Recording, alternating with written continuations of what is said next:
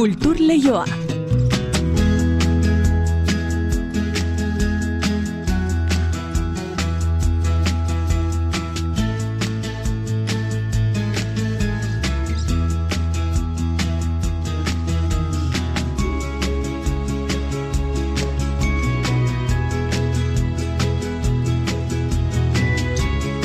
Enereiz gorrotxategi, arratsaldeon. Arratxaldeon inigo. Eite beren berrogei garren urte horrena ospatzeko kontzertu berezia, gaur iluntzean donostiako kursalen, ez da? Bai. Berrogei garren urte horrenako ospakizunak, e, itxiko dituena nola baita esateko. Bai hori da, urte horren ospakizunei amaiera emango diena, batzen gaituen musika izaneko ikuskizuna, ba, artxibuetako irudiak, Euskadik Orkestraren musika, EASO abez batza, eta EITB-ko hainbat kideren ahots eta urpegiak ere izango dira tartean. Eta nola ez lau hamarkada horietako historian barrena ba bidaia onkigarria proposatuko dute Euskal Kantagintzako doinu seinalatuenen eskutik. Hori izango da esan bezala urte urreneko ospakizunei amaiera emango dien ekitaldia. Baina hori amaituko da eta badira gauza gehiago hasiko direnak beste beste Donostian bertan Santelmo Museoak gaur arratsaldean erakusketa berria irekiko du esate baterako Women are Beautiful izenekoa. Gari Winograd estatu batu harraren, lauro geita bost argazki dira, Los Angeles, San Francisco edota New Yorken ateratakoa kirurogeiko amarkadan erretratutako emakumeenak. Lola Garrido Donostiarraren bildumakoak dira eta urtarrilaren hogeita bederatzira arte izango dira ikusgai.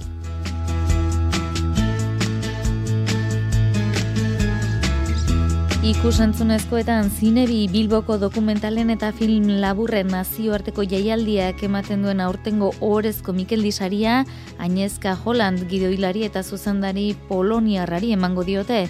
Inigo Salaberria duela gutxi zendutako bideo artistaren familiak ere jasoko du orezko Mikeldia irurogeita laugarren edizio honetan. Eta ikusentzunezkoekin jarraitu zuberoan dena pres da, Siberoa Zinez Festivalerako bi urtean behin egiten den zinema zikloa da honakoa, aurten dantza izango da gai kutxuna, eta zaroaren hogeita bederatzi arte, estilo eta forma desberdinetako filmak ikusko dira munduko dantzak edota mugimenduak gurera ekartzeko. Eta kultur lehioan gaur bertsolaritza ere izpide izango dugu. Euskal Herriko bertsolari txapelketa nagusia final erdien lehen itzulia maitu bezperetan denean, bertsolari gazten bebeka sarik eta martxan hasita baita. Ba, horren inguruko xetasunak jasoko ditugu gaur, Ander Elortegirekin egin dugu itzordu bata. Arratxaldeko ordubiak eta ia hogeita amasei minutu ditugu, ekin beharko diogu ostiralari, arratsaldean daizuela guzti guztioi. Kultur leioa zabaltzeragoaz, Euskadi irratian.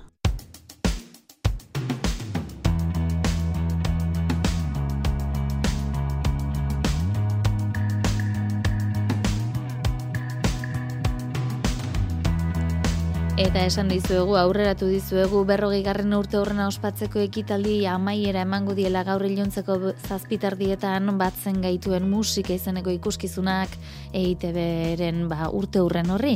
Lau amarkadetako historian barrena bideia egiteko probestuko dute, irudia musika eta ahotsa uztartuz.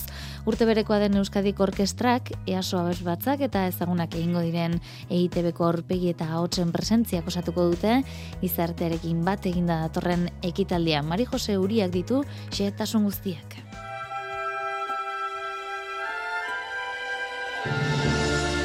Ikuskizun seinalatu honekin EITBek amaiera emango die bere berroi garren urte horreneko ospakizunei. Mila bederatzi untala eurogeita biko lehen emisioa bia puntu hartuta. Lau amarkaditako historian barrena murgilduko gaitu iban garate aurkezlearen gidaritzapean.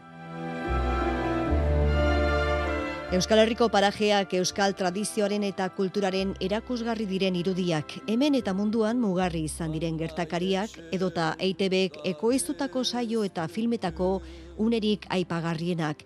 Euskal Irratien sorrera eta bilakaera ere nabarmenduko ditu batzen gaituen musika emanaldiak. Isabel Octavio, EITB taldeko estrategia eta komunikazio zuzendariak dioneran. Euskariko orkestraz gain, easo abez batza ere gurekin egonen da, eta gainera irudi ikaragarri eta politak izango ditugu musikarekin batea, Eta, eta sorpresa asko ere egonen dira azken partean lehenengo satia instituzionalago edo serioago izanen bada ere, amaiera politia izango da, emozioz beteta, eta bai gogoratzeko berroi urte hauetan EITBek, bai telebistak, eh, bai irratiek, e, suposatu duten guztioi e, ba, Euskal Gizartearekin partekatzeko.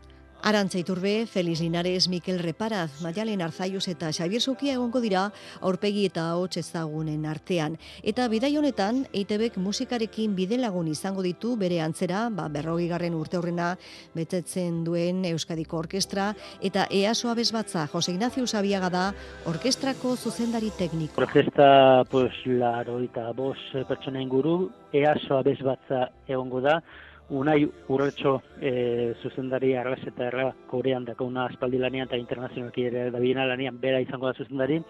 Eta gero, e, EITB-ko lankide kutxun batzuk, berezi batzuk izango ditugu. Eta bueno, jarriko ditugu pixkat bere lanak ez direnak iten jarrituko ditugu abesten eta jarriko ditugu er, errezitatzen.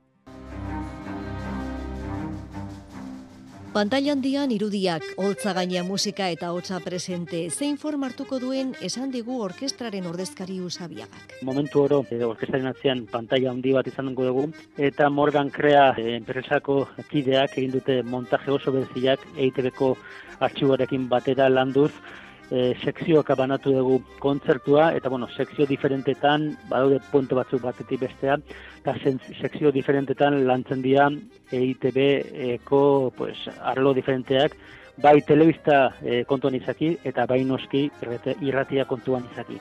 Entzungo diren doinuen artean, hainbat emozio eta oroitzapen sortuko izkeguten doinuak daude Euskal Kantutegian orezko lekua duten agur jaunak dota oi ama Euskal Herria bestia kepa junkeraren uriondo fandangoa agurtza elustondo trikitilariaren eskutik entzungo da laboaren baga biga iga.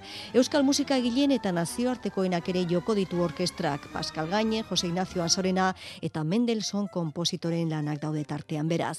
Eta baita Xavier Otaoleak berroi garren urte urrenerako sortu zuen fanfarria ere.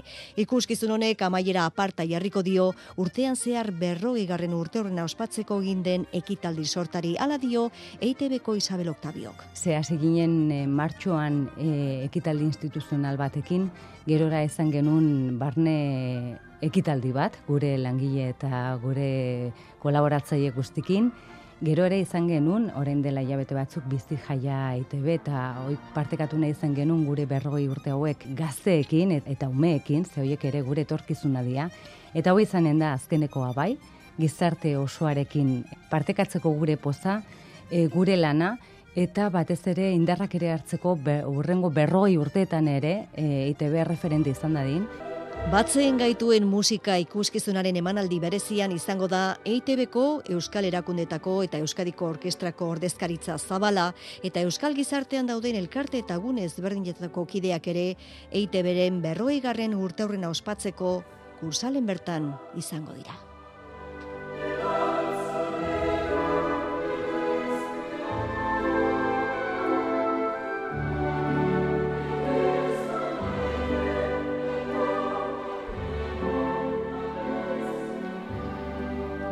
Ikusantzunezkoekin segiko dugu, zinebi jaialdia ipatuz, gaurrekin godio irurogeita laugarren edizioari eta hoi bezala oerezko Mikel Disariak izango dira protagonista inaugurazio galan. Inigo salaberria duela gutxi zendutako bideo artistaren familiak jasoko du lehena, eta bestea, Añezka Holland zuzendari Poloniarrak jasoko du, arriagako holtzan, ikertzabala kontatuko digu.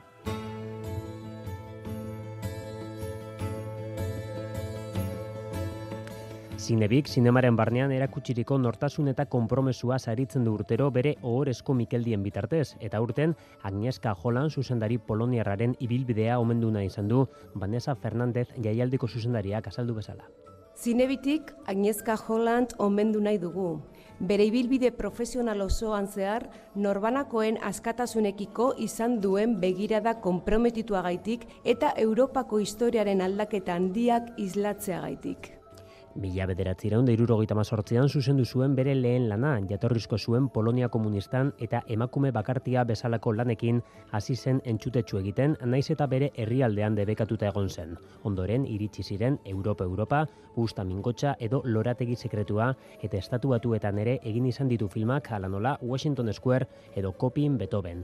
Eta zein da bere aburuz filmografia luze ontako komuneko elementua. I hope I have some kind of the integrity which uh, is showing in my movies as well. And the main thing which uh, drives me in my life is uh, the curiosity. What the good director Zuzendari on batek energia, pazientzia eta jakinmina behar ditu. Urte kapaldu egiten dituzte osagaiok, baina jakinmina sobera duela dio Holandek.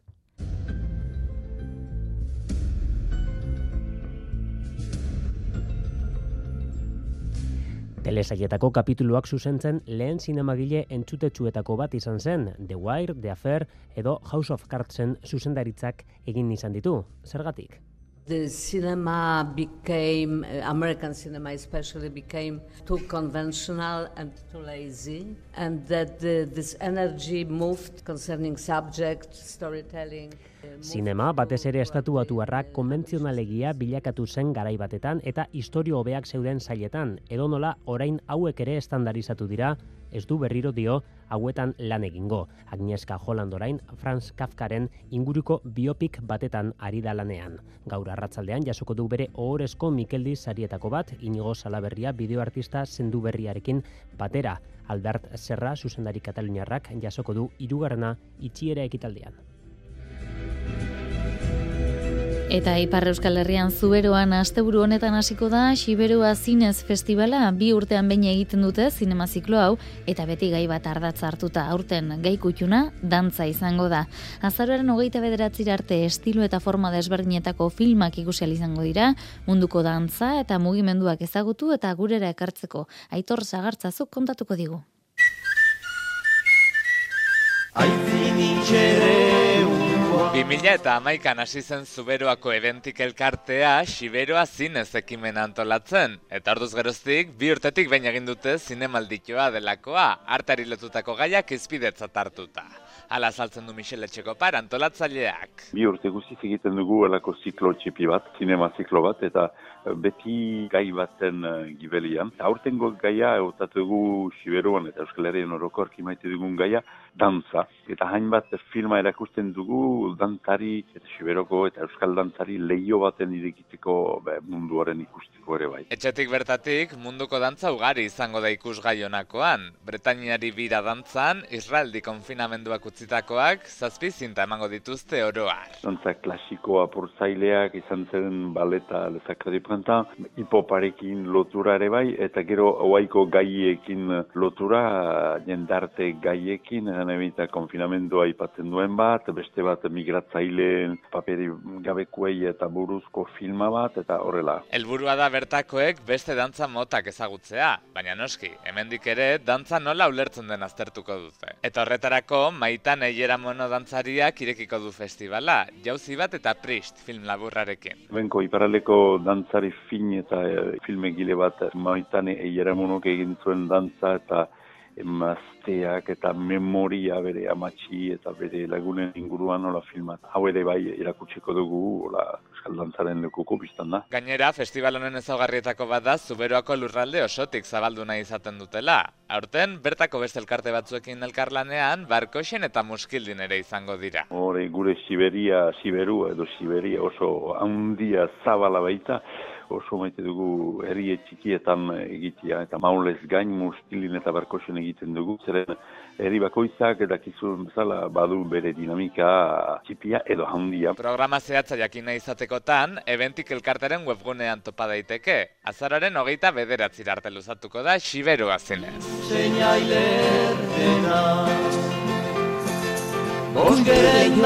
Euskadi irratian.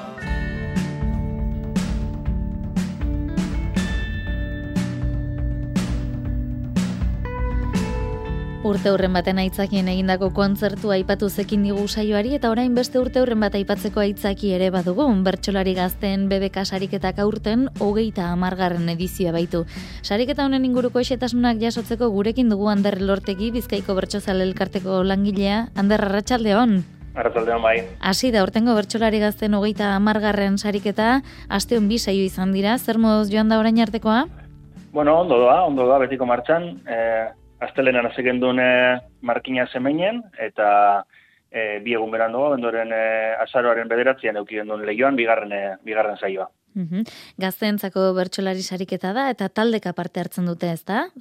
Bai hori da, e, taldekako sariketa da, horretik, ba, bueno, sariketa berezi moduan e, ikusten dugu, eta taldeka. E, Bizkaia mailan e, sortzi eskualde edo sortzi bailera ikusten dugu, eta e, bueno, e, eskualde bakoitzetik bat talde bate osatzen dugu, zei bertsolari ze osatuta. Eta gazteak aipatzen ditugunean, ze adineetako gazte ezari gara? Bueno, talde bakoitza bi, bi talde txotan banatzen dugu, e, gaztetxoen e, maila amazortzi urtera arteko izango zen, eta gero nagusienen talde amazortzi urtetik e, hogeta bost urtera arte. Denak ere, seikideko taldeak, ez da? Hori da, hori da. Gutxienez seikide, gero fazez e, zailkatu ezkero, ba, urrengo saioan e, bertsolariak aldatzeko aukera goten da, baina, bueno, gutxienez e, zeikide bai. Mm Markina Xemin eta aipatu dituzu, orain arteko bi saioak e, zeintzuk izan diren, datorren astean astelenean ere bada beste saio bat, asteazken ere bai, e, Hala ere, mm, finala benduaren batean duzu jarrita, ezta? Hori da, final aurrekoak gero, eta gero amaitzeko, abenduaren batean finala e, Bilboko BBK salan bai. Hau gaztetxoentzako sariketa izaki, pentsaliteke gaur egun e, ba, bizkaiko bertsolari ezagun asko, bertatik pasatakoak izango direla, ezta?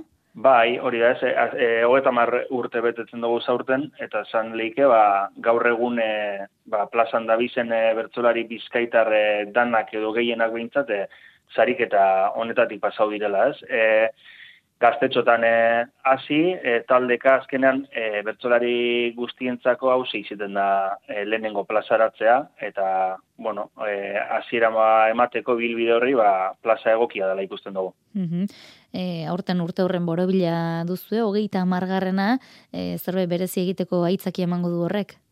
Ba, ikusten genuen hogeita margarren e, urtea borobila zala, eta, bueno, e, ospatzea beguztaten jaku, eta e, finaleren aitzakian, abenduaren batean, e, ba, pentsatu genuen Bilbo ba, leku egokia izan lehikela, ba, amaierako jai bat e, antolatzeko. Orduan, ba, finala aukiko dugu oiko ordutegian, zeiretan hasite, eta gero finalaren ostean ingo dugu ba, jaitxo berezi hori.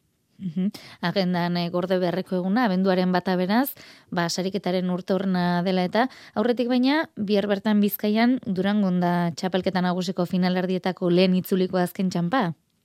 Bai, hori da, e, Euskal Herriko txapelketa bemartzan dabil, ibili gara hor zehar e, final aurreketan eta bihar heltzen da e, durangora, azkenengo final aurrekoa fase honetan bintzat. BBK sariketan parte hartzen duten gazteentzako, bai ilusi iturri izango da hori ere? E, bai, claro, horre aurten badeko guz e, e, Euskal Herriko txapelketan be bizkaitarrak eta eta pasau diren danak e, sariketa honetatik e, pasatakoa dira, eta bihar bertan e, abesten dauen, Aitor Bizkarra berta, bera be, e, ibilinekoa sariketa honetan. Ba, ez dakit handar besterik erantxinaiko ote zenuken, BBK sariketaren inguruan, edo entzule jakinaraz nahi ote diezun? Ez, ba, gonbidapena bereziki finaleko egun horretara, Bilbo inguruan da antzako, e, ateak zabali dauz, guk gonbidapena luzatuko eta huego eta urte honetan e, parte hartzaile izan diren e, irureunetik gora bertzolari paile gai jartzaile eta barreri, Baina, bueno, danantzako ateak zabaldik eta hurbildu gura dunantzako finala zeiretan eta ostean e, jaitxoa.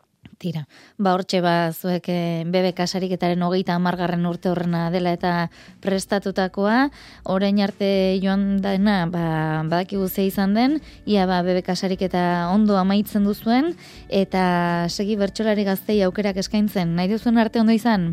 Ezkerrek asko zueri, agor,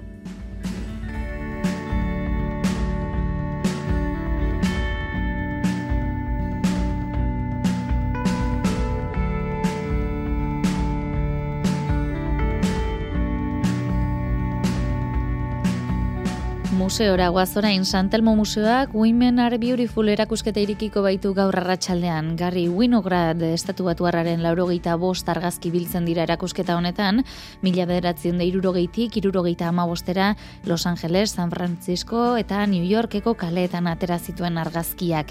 Guztiak emakumen erretratuak dira, irurogeiko amarkadako eraldaketa sozialen eta emakumearen emantzipazioaren ispilu.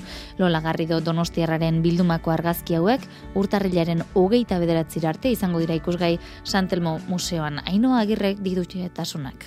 Laro geita bost argazki hauek mila bederatzieun da iruro geita argitaratu ziren Women are Beautiful izan buru duen monografiko batean.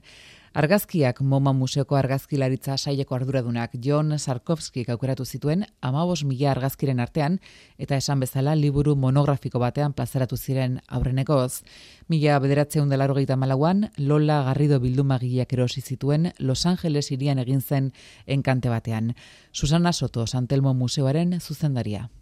Erakusketa honetan ikusgai daude, laro gehieta argazkiak, guztiak garri guinogran argazkilari amerikarrak, mila bederatzieun eta irurogei eta mila bederatzireun eta irurogei bost urteen artean egindakoak dira. Garri Winogrand argazkilariak irutan erakutsi zituen bere lanak moman. Aurreneko aldia mila bederatzen derurogeita iruan izan zen. Beatlesek Please Please mi argitaratu zuten urtean. Mila bederatzeun da irurogeita iruan iritsi zen alaber liburu dendetara Lady Chatterleyren maitalea, eta estatu batuetan feminitatearen mistika izeneko saiakerak feminismoaren bigarren loraldia eragin zuen. Irurogeiko amarka dasier hartan hasi ziren baita ere pilula antisorgailuak saltzen eta gizarte eta kultura mailan emandako eraldaketa horiek emakumen jarrera berrietan atzeman zituen Garri Winogrand argazkilariak. Jarrera horiei irudia, forma emantzielarik emakumeen erretratuaz betetako lan honek emakume amerikarraren emantzipazioa eta gizartean zuen rol berria islatu zituen. Women are beautiful urtarriaren hogeita bederatzir arte izango da ikusgai Santelmon eta abenduaren hogeian Lola Garrido bildumagile eta arte adituak itzaldi emango du Museo Donostiarrean.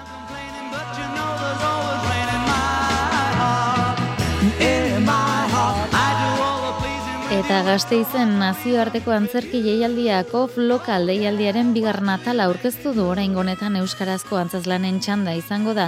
Kolektibo monstrensko eta pez limbo antzerki taldeek eta maia garrosa sortzaileak eskainiko dituzte formato txikiko hiru antzazlanak espreski deialdi honetarako eginikoak. Ezoiko tokietan erakutsiko dira, zaroaren amazazpitik ogeira bitartean. Deialdi honek arrakasta handia izaten du jaialdiaren barruan eta bigarren atal honetarako sarrerak ere bere lagortu dira mailu odoriozola. Pez Limbo antzerki konpainiak irekiko du proposamen berezi hau. Daisy Crazy antzesan aurkezten dute, orain honetan, Ane Gebara eta Josune Bele de Mendizabal aktoreen parte hartzearekin. Bi emakume taula gainean, nahi dutena egiten, Ane Gebara. Espelopezek proposatu zigun pelikula bat ikustea, Les Petites Margarites, eta dira bi emakume ba oso irreverente, nahi dutena egiten dute, dena jartzen dute kolokan, eta bueno, ba, ba Josunek eta nik paper hauetan ere, ba nahi duguna egiten dugu. Espe Lopezen zuzendaritzapean esan bezala lana egiteko modu berri batean murgildu dira bi aktore hauek beste emakume zuzendari baten eskuetan jarri dugu gorputza eta burua, eta oso polita izan da, oso gauza raroak eskatzen dituelako berak ere bai, eta orduan ba, ba ere ba oso gauza raroak egin ditugu bidean. Hau bukatu ostean Amaia Garrosaren transitos pieza ikusiko du publikoak eta hirugarren proposamena kolektibo monstrenko ekarriko du Raska Nazka ludopatiaren inguruan sortu duten ikuskizuna. Aitor Binagret aktorea egongo da taula gainean, Jason Gerraren zuzendaritzapean. Aitor Binagret. Hartu dugu abia puntu ludopata gazte baten historioa, eta bueno, ingurua zelan izan den, ez? Bai familia, e, lagunak eta nola pixkanaka pixkanaka bakartzen doaz e, gazte hau. E, azkenean hasieran laguntzen dute, baina claro, ailegatzen da momentu bat jasan ezina dela horrelako erlazio bat e, mantentzea. Tragikomedia bat egin dute jokoa eta ludopatia gai serioak dira eta seriotasun hori mantentzen da pieza osoan zehar, baina baditu umore puntu batzuk ere. Aktore bezala, bueno, esan behar dute oso erronka polita izan dela ba, horrelako lan batean sartzea, batez ere gaiagatik, ez? Nietzako erronka bat izan da horregatik, eh, orain arte komedian aritu naiz, baina horlako gai bat humorez tratatzea ez da bat erraza. Azarbaren amazazpitiko geira, egun bakoitzean bi emanaldi eskainiko dituzte, gogoratu, ezoiko espazioetan, publikoak ez du azkeneko momentura arte jakingo noradoan. Proposamen berezionek arrakasta handia du jaialdian, eta oraingo honetan ere, sarrera guztiak bere ala agortu dira.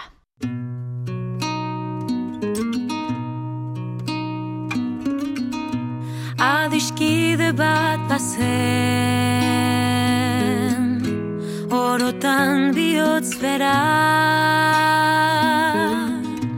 Poesiaren egoek Sentimentuzko bertzoek Antzaldatzen zutena Aste buruan eta hemen izango dira kulturritzorduak, baina guk segidan eh, ba, bat baino gehiago aipatu nahiko genituzke.